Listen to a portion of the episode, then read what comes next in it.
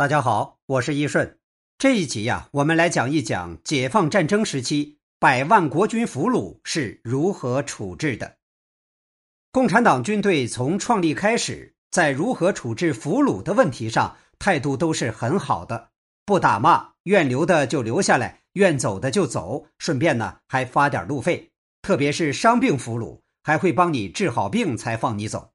这是在一九二八年的时候，毛泽东亲自宣布的。工农革命军的俘虏政策，但是到了解放战争时期的时候呢，中共在俘虏政策上做了很大的调整。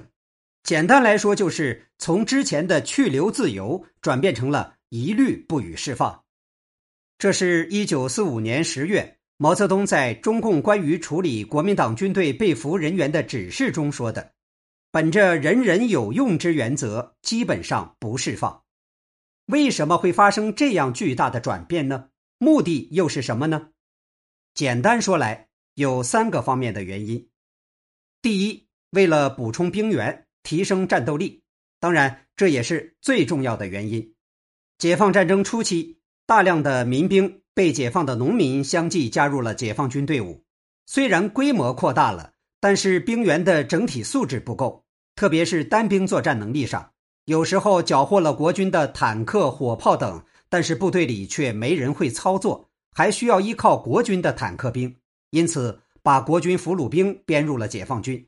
特别是在一些高技术兵种，可以非常有效的提升解放军的战斗力。当然，在此之前呢，这些俘虏兵需要先接受反蒋和诉苦教育。第二，为了政治宣传，瓦解国民党军队的士气。国民党的俘虏兵经过改造后，一夜之间成为了解放军战士，于是就出现了一种现象，比如在华东野战军里，打黄百韬时被俘的国军士兵，等到了打黄维部队的时候，竟然因为作战勇敢，成为了战斗英雄，有时甚至还当上了解放军的排长、连长。周恩来曾感叹，这种情形在世界战史上都是少有的，这种现象。无疑对宣传解放军起到了非常好的作用，同时也能在一定程度上瓦解敌人的士气。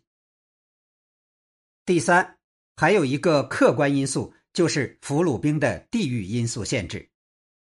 抗战时期，中国偏西南方向的几个省份，比如四川、云南、贵州、广西、湖南等地，是中国军队非常重要的兵源地。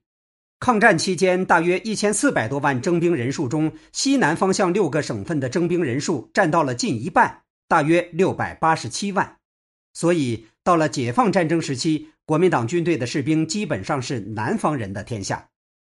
远在西北战场的彭德怀也曾感叹：“俘虏兵绝大多数是四川人，基本上已成为南方军队。”但是，解放战争时期的国共主战场基本都集中在长江以北区域，所以这些南方士兵被俘之后，如果要遣返回家乡的话，需要经历十分漫长且艰辛的路程。许多俘虏兵不愿意接受微不足道的遣散费，甚至有人选择逃入山区，落草为寇，威胁人民群众的生命安全。这是共产党领导所不愿意看到的。因此，为了避免这种情况发生，及时转变俘虏兵的政策也是必要的。不得不说，针对国军俘虏兵的处理政策的转变，很大程度上解决了解放军的兵源不足问题，同时也提升了自己的战斗力，在政治舆论上也发挥了很大的作用。从一九四六年七月到一九四九年七月，四百二十五万国军俘虏兵中，经过改造，有二百八十万变成了解放军战士。为我党取得解放战争的胜利做出了重要贡献。好，这一集我们就先讲到这里，我们下集见。